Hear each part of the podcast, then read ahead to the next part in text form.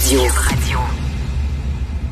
Cette affaire qui est complètement tirée d'un film d'espionnage, pourquoi c'est vraiment intéressant? On peut pas dire l'inverse. Donc, la drogue, c'est non. Un journaliste d'enquête, pas comme les autres. Félix Séguin. Sa maison louée à son insu, Félix. C'est quoi ben ça? oui, ben oui.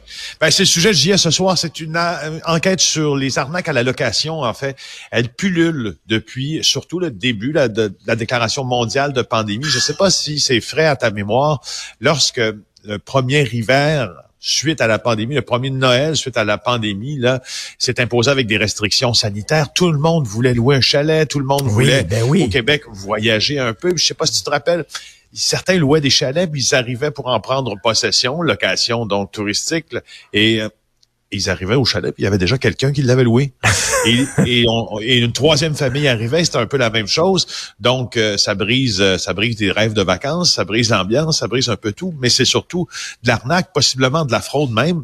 Alors, toute l'émission va, por- va porter au- ce soir sur les arnaques à la location. Imagine, il y a un gars à Saint-Jean-sur-Richelieu qui lui reçoit des dizaines de personnes à sa porte en disant Hey, j'ai loué ta maison. Mais il dit, ça se peut pas, c'est ta maison. Ben Et ouais, louer. Ben oui. Ouais, écoute bien l'extrait qui suit. On écoute ça. Une journée, on a commencé à avoir des gens qui venaient cogner à la maison. Ouais, on vient pour visiter la maison. Je dis, c'est parce que la maison n'est pas à vendre, n'est pas à louer.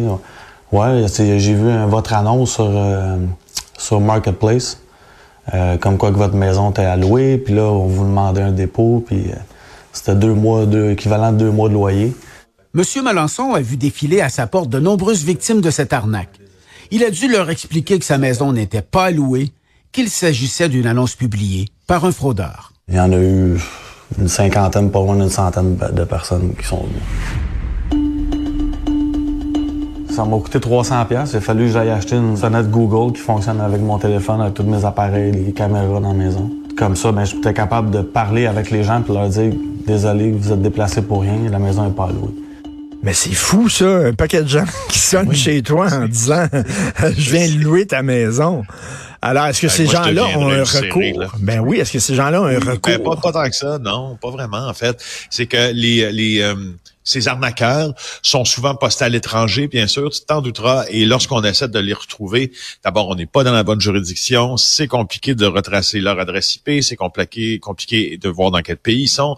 Souvent, ils sont à l'extérieur. Souvent, ils ne sont, ou peut-être même à l'extérieur de la province, mais souvent à l'extérieur du pays, voire même du continent. Et puis, euh, donc ça, ça se passe pour les chalets, mais c'est pas juste ça. En fait, ça se passe pour les appartements, les condos, euh, les maisons, comme euh, comme tu viens de le voir dans l'extrait. Alors, toute notre émission va, va à 21h30 là, s- s'attaquer à ce à ces problèmes-là qui, ma foi, là, pas sur Marketplace entre autres, là, sont légion. Écoute, ils utilisent aussi quoi les des personnalités connues euh, de je, Danielle Henkel, je lis ça, la, la femme d'affaires Danielle Oui. Henkel, l'animatrice Élise Marquis, euh, évidemment à leur insu, bien sûr. Bien sûr, bien sûr, on les a interviewés et c'est et c'est honnêtement, ça commence à être aussi une mode d'utiliser des, des personnalités Ben publiques oui. ou du- des personnalités du monde des affaires pour euh, pour arnaquer les gens. euh, à preuve, euh, ce matin dans le journal de Montréal, cet euh, article de Sarah Émilie No euh, qui nous parle maintenant d'Ève-Marie Lortie, qui nous parle d'Isabelle Huot, également la nutritionniste, dont les images ont été euh, hackées, on pourrait bien dire, utilisé, usurpé pour, euh, un peu comme Michel Charette, là, ça lui était arrivé, Catherine Levac, Ariane Moffat, pour vendre des produits amaigrissants. Et, euh, et les filles sont pas contentes du tout, je les comprends d'ailleurs. Donc, ce, ce sont des fraudeurs qui s'approprient leur image publique et eux aussi, ils ne sont pas au pays et ils essaient de vendre un paquet d'affaires qui, en tout cas, dont les résultats là sont pas prouvés. Euh, Eve-Marie Lortie, elle a dit, ça, écoute, ça me bouleverse, ça me fait mal. Euh, Ben oui. Et euh, Mais- mais- à la police, tu sais. Mais, mais c'est vraiment frustrant parce que, et comme tu dis, ils sont pas au pays, euh, donc on n'a pas vraiment de recours contre ces gens-là. Ça arrive de plus en plus, hein, où c'est des, c'est des, c'est des entreprises un peu qui sont dans les nuages, qui sont au-delà des juridictions euh, euh, euh, nationales. Puis là, euh, t'as peu- t'as pas de prise sur ces entreprises-là.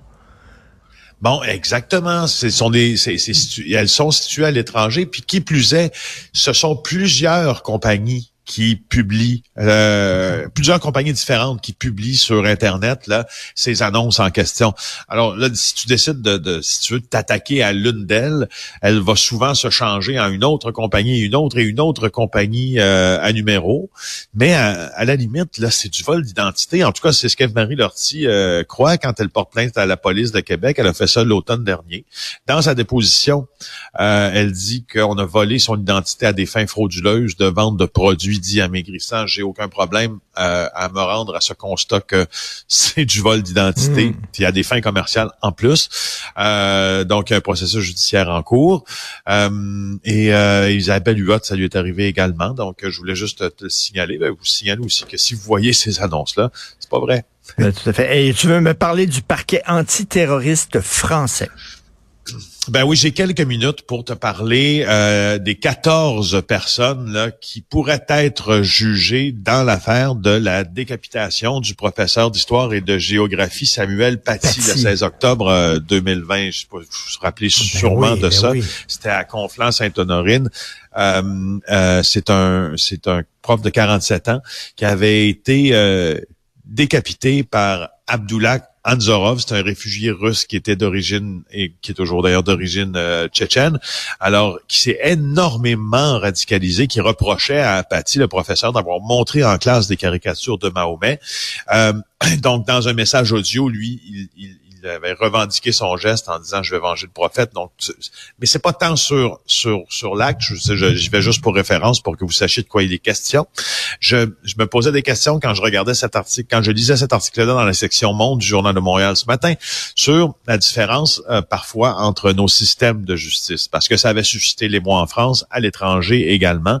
Écoute, tu es un prof là, dans sa ben classe. Ben Alors, ce que le parquet français est en train de faire, c'est que pour toute cette affaire-là, ils veulent, il veut traduire 14 personnes et les rendre responsables à chacun des degrés différents, mais responsables quand même de ce geste-là. Entre autres, il y a Brahim China, c'est le père d'une collégienne qui était visée par une exclusion pour indiscipline, qui prétendait euh, avoir assisté au cours. Et puis là, lui, il se tenait avec un militant euh, euh, islamiste qui s'appelle Abdelhakim Sefroui.